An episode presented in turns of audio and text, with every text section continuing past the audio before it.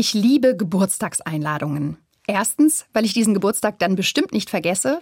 Und zweitens, weil die Einladung bedeutet, hey, ich mag dich, ich möchte, dass du kommst und Zeit mit mir verbringst.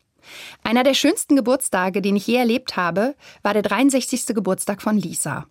Ich hatte sie auf einer Pilgerreise in Nordspanien auf dem Camino de Santiago, dem Weg nach Santiago, kennengelernt.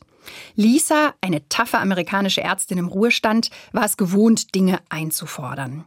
Und so hatte sie auf dem Weg alle Pilger, die sie mochte, mit folgenden Worten eingeladen. Am 10. habe ich Geburtstag. Ich werde an dem Tag voraussichtlich im Örtchen Ponferrada sein. Come and bring a skill, sagte sie. Komm und bring eine Fähigkeit mit. Ja, auf so einem Pilgerweg kann man keine großen Geschenke machen, denn alles, was man kauft, muss man schleppen. Doch Lisa hatte Geburtstag und wollte beschenkt werden. Und so haben wir uns am Abend ihres Ehrentages in einem kleinen spanischen Restaurant getroffen. 13 Menschen, die sich ein paar Wochen zuvor noch nicht gekannt hatten.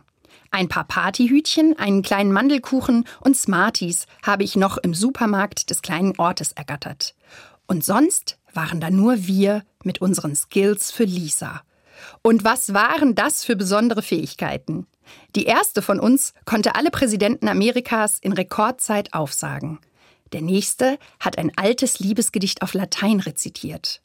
Eine andere hatte selbst etwas Rührendes gedichtet und die jüngste hat mit ihrem Gesicht ganz erstaunliche Grimassen gezogen.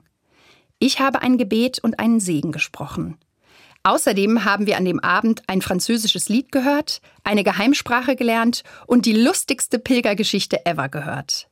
Der Abend war gefüllt mit Lachen und Applaus. Es gibt Geschenke, die kann man nicht kaufen die muss man erleben und für sich einfordern.